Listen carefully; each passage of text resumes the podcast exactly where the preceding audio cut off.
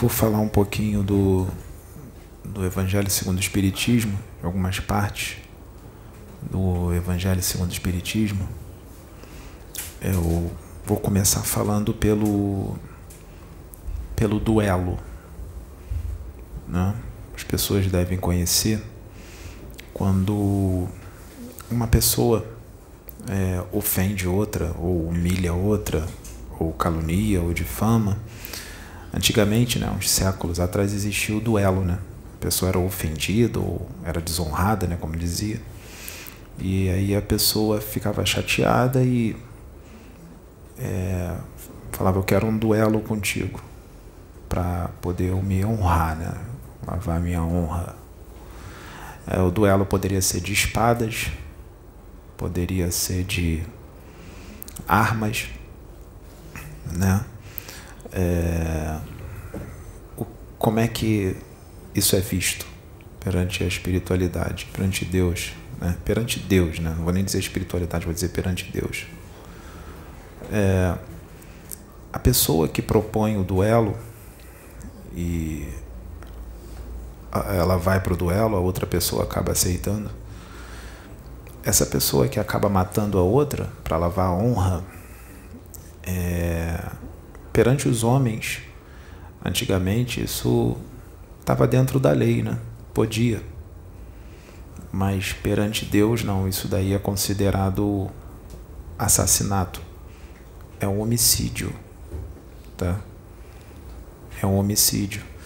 E aquela pessoa que aceitou o duelo, se ela não tiver perícia nenhuma com a, com a espada ou com a arma, e ela aceita assim mesmo, sabendo que vai morrer, sabendo que vai sucumbir, que vai morrer, ela responde por suicídio, tá? É suicídio. É, essa pessoa que mata por causa do duelo, é por, por, por causa do duelo não, porque ela foi ofendida, né? Isso é uma covardia moral assim como a covardia moral do suicídio. O suicídio é covardia moral porque a pessoa que se suicida, ela não suporta as vicissitudes da vida e se suicida.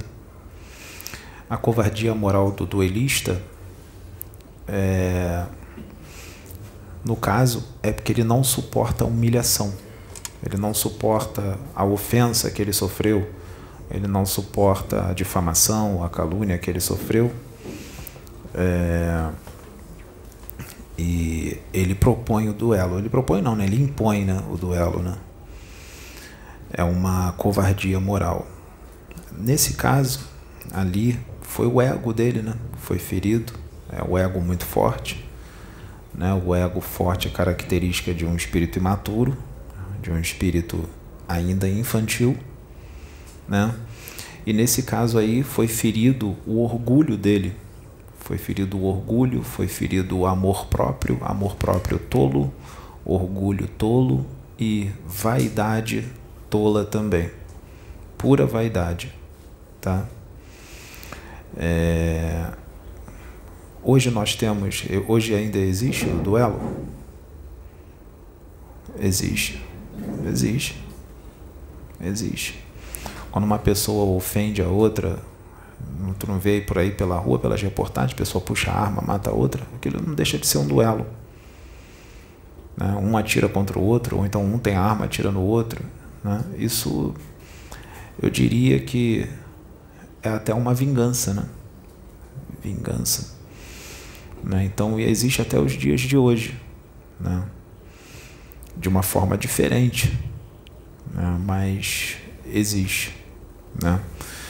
A humilhação daqui da terra, que é não vale de nada, né, do homem. Aqui ele vai lavar a honra dele, mas quando ele chegar no plano espiritual, ele vai ser cobrado por isso. Né? O certo, o correto, seria ele perdoar a ofensa. Seria ele perdoar. Né? Que foi como Jesus ensinou, né? perdoar a ofensa ou a humilhação e tudo mais.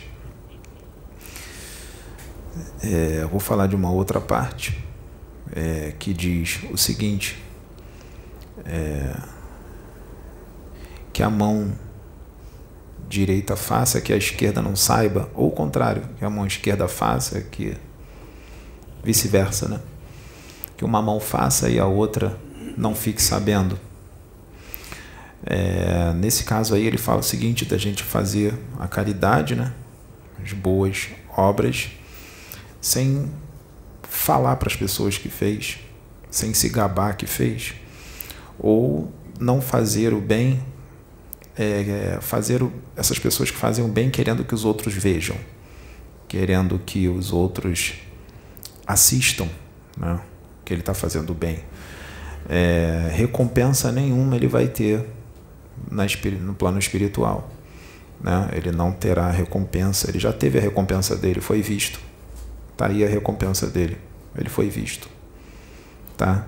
Então, a caridade ela deve ser feita sem ostentação. Tá? É, Deus está vendo. Isso é o que importa. Que Ele esteja vendo. Né? Caridade é muito importante. No Espiritismo se prega muito a caridade, né? se fala que através da sem a caridade não há salvação, né? que a caridade é a chave para abrir as portas do céu. Né? A caridade vem de Deus, Deus é caridoso. Né? Na caridade tem amor, tem fraternidade, né? que nós devemos praticar a caridade. A caridade pode ser praticada de várias formas. É, ela pode ser material, mas também pode ser moral. Né? Uma palavra amiga, ou você dá o ouvido para alguém, né? você ajuda em alguma coisa, você auxilia, você dá uma carona para alguém que está precisando, você paga a passagem de alguém que não tem o dinheiro da passagem, você dá um dinheiro para alguém que está precisando, você paga uma conta da pessoa, a pessoa teve a luz cortada, você vai lá e paga a conta de luz dela, você faz umas compras, você ajuda né, o, seu, o seu próximo. Né? É, a nossa caridade que a gente faz geralmente, a gente dá muito esmola, né? a gente dá o que, o que sobra para a gente. Né? Ah, quem dá esmola é, alivia a pessoa que está recebendo a esmola, mas é uma humilhação para quem dá e para quem recebe a esmola, tá? Não é só para quem recebe, não é para quem dá também. A verdadeira caridade mesmo é quando a gente dá o que sobra, o que sobra da gente, o que sobra, mas também o que falta. Assim, é, você dá alguma coisa que vai te fazer falta. Essa é a verdadeira. Né? Quando você faz alguma coisa que vai te faltar aquele dinheiro. Né? É, essa é a verdadeira é, caridade. Né? Assim como tem também a situação da, das boas obras, no caso do bem que você fez, né?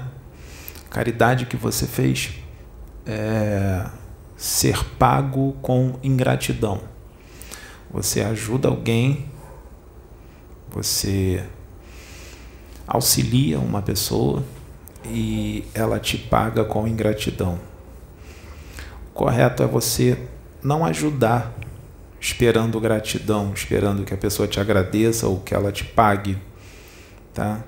Você tem que fazer uma caridade despretensiosa, sem esperar pagamento. Quem vai te pagar vai ser Deus, ele vai te pagar muito bem. Isso é o que importa. Né? É, se você fica chateado com a ingratidão da pessoa, se você fica esperando gratidão, nessa caridade que você fez, tem muito mais egoísmo do que caridade. E também tem orgulho. Né?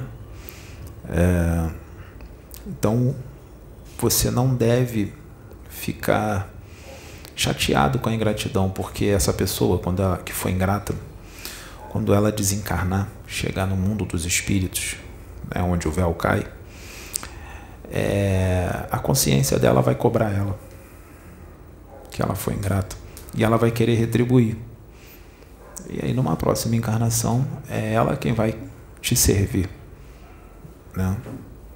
Ela vai pagar de uma outra forma. Né? É, é assim que funciona. É, com relação a, ao escarnecimento, a zombaria, né? pessoas que escarnecem das outras, pessoas que zombam das outras, humilham as outras. Isso são características de espíritos atrasados evolutivamente, porque um espírito evoluído, um espírito amoroso, um espírito fraterno, compreensivo, tolerante, ele não fica zombando, seja de quem for ou pela situação que for. Ele não zomba do irmão, entendeu? É... No caso, a atitude que você precisa ter na hora que alguém zombar de você é você ficar no silêncio. Assim como as ofensas, né? A zombaria geralmente vem com ofensa, né? Escarnecimento. Porque essa pessoa que está escarnecendo ou te humilhando, zombando de você, ela já está acostumada a fazer isso. Ela é isso. É o nível evolutivo dela. É o que ela é. Então você vai fazer uma caridade. A caridade que você vai fazer é ficar no silêncio, dá um nome de caridade moral. Tá? Você vai ficar surdo para as ofensas e você vai ficar em silêncio. É a melhor coisa diante do escarnecimento, da, da zombaria, tá? É, é, um, é, uma, é uma piedade também. Piedade é, está ligada ao amor, né?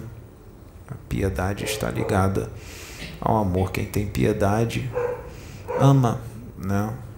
E nós devemos ter piedade de quem escarnece e humilha a gente. São características de espíritos, vamos dizer assim, é, levianos, né? que em algumas situações não são maus, mas também não são bons. Tá? E outros são muito maus mesmo, né? dependendo de espírito para espírito. Eu falo espírito, mas eu estou falando de uma pessoa encarnada. Assim como tem também os desencarnados que são do mesmo jeito, que essas pessoas quando desencarnam elas continuam sendo as mesmas, né? Não muda só porque desencarnou, só porque o corpo físico morreu, continua a mesma a mesma coisa, a mesma a mesma pessoa, entendeu? É, no caso Jesus ele fez muita coisa boa para todos, né? E ele não esperava gratidão. No caso da ingratidão, ele não esperava gratidão. Imagina se ele fosse cobrar tudo que ele fez de bom, né? Ele ele recebeu centuplicado né? quando ele voltou, né? Mais do que ele já tinha, do que ele já era, né? Voltou ainda mais evoluído e com muita recompensa, né? No caso. É, eu só queria falar essa mensagem para a gente dar uma, dar uma refletida, né? Dar uma refletida com relação é, a muitas coisas que acontecem e às vezes passa batido, né? Passa bem batido. A gente não se liga que a gente faz muitas dessas coisas e não percebe. Né? Se a gente faz e não percebe algumas dessas coisas, isso quer dizer que isso está bem entranhado na gente, né? Se é natural na gente, a gente faz e não percebe, então está entranhado, né? E a gente vê é, os apologistas da verdade, né? Seja da religião que for, pessoas que falam de Jesus, falam de Deus, fala de caridade, né? Fala de fraternidade, agindo dessa forma, né? Ou seja, diferente daquilo que prega, né? Escarnecendo, humilhando, difamando, caluniando, né? Diferente, totalmente atitudes totalmente diferentes do que do que prega pessoas que têm o conhecimento. Então, isso quer dizer que são pessoas que têm esse conhecimento, mas esse conhecimento só está gravado na cabeça, na mente, mas não nas atitudes, não no coração, não no, no, no dia a dia. Né? na forma da pessoa de ser. Né? É por isso que muita gente, quando desencarna, se surpreende quando se vê em determinada dimensão. Se surpreende bastante. É, muitos se acham injustiçados. Acho que foi uma injustiça. Porque diz que passou décadas fazendo caridade, dando comida, dando cesta básica, aplicando passes, fluidificando água para as pessoas beberem, né? e vários outros tipos de caridade. Né? Então, são coisas que a gente tem que estar atento nas nossas atitudes, porque não adianta a gente fazer caridade, mas o nosso interior está totalmente contrário né, o evangelho lá de Jesus. Está né? Tá totalmente o contrário do que, do que ele ensinou. Se você é escarnecedor, se você gosta de humilhar as pessoas, seja ela quem for, mesmo que ela esteja errada, né? não nos cabe fazer isso, julgar. Você gosta de humilhar, de escarnecer, de difamar e caluniar, você vai atrair para o teu lado espíritos que gostam de fazer isso. Eles vão ficar do teu lado, eles adoram entrar num processo de simbiose espiritual com alguém que esteja em sintonia com eles. Você entra em sintonia com espíritos levianos e frívolos, com quiumbas. É com eles que você entra em sintonia. Quando você escarnece, humilha, calunia, difama, julga. Né? Então eu acho que a gente deveria pensar nisso, porque semelhante atrai semelhante. Né?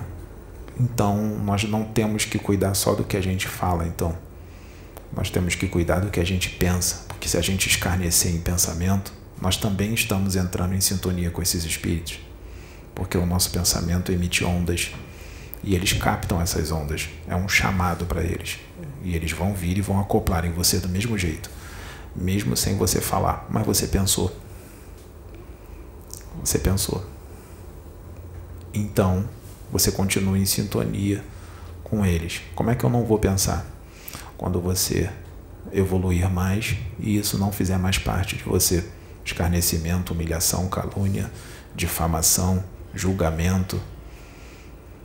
É, Jesus não, não falava e nem pensava. Ele não escarnecia, não humilhava, nem na fala e nem no pensamento. Não passava isso pela cabeça dele.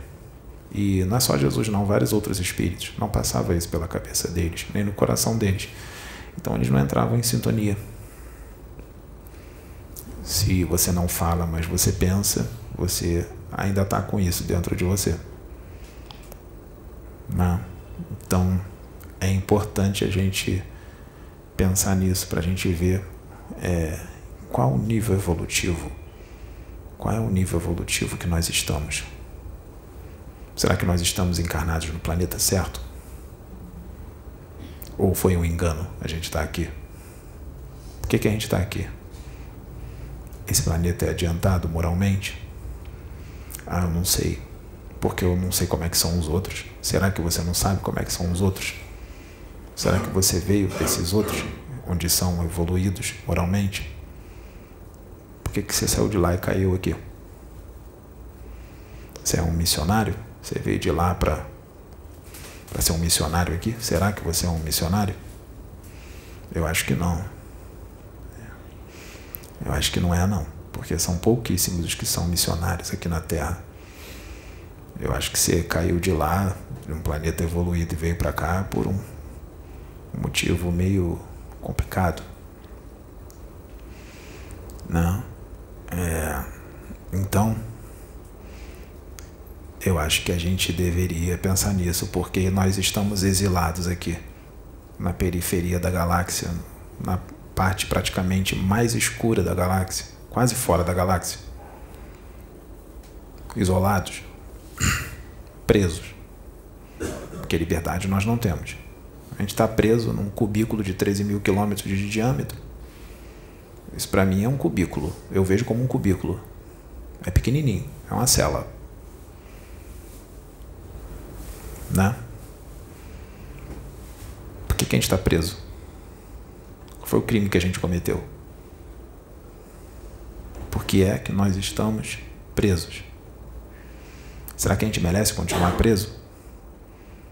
As nossas atitudes vão dizer se a gente merece continuar preso ou se a gente deve receber um alvará de soltura. Será que a gente merece um alvará de soltura? Será que se derem liberdade para a gente, a gente vai andar correto? Ou a gente vai abusar dessa liberdade? Será que nós somos tóxicos? Venenosos? Câncer? Será que nós podemos contaminar outros? Que são puro amor e fraternidade e inocentes? Porque tem espírito que já está na fraternidade, no amor há tanto tempo que são inocentes, são ingênuos. A gente vai se aproveitar da ingenuidade deles para passar eles para trás. Vai perceber que ele é bobão e vamos nos aproveitar disso? Se a gente fizer isso, a gente não pode ser solto. Porque isso é crime. A gente tem que continuar preso. Né? Então essa é a minha mensagem. Obrigado, gente.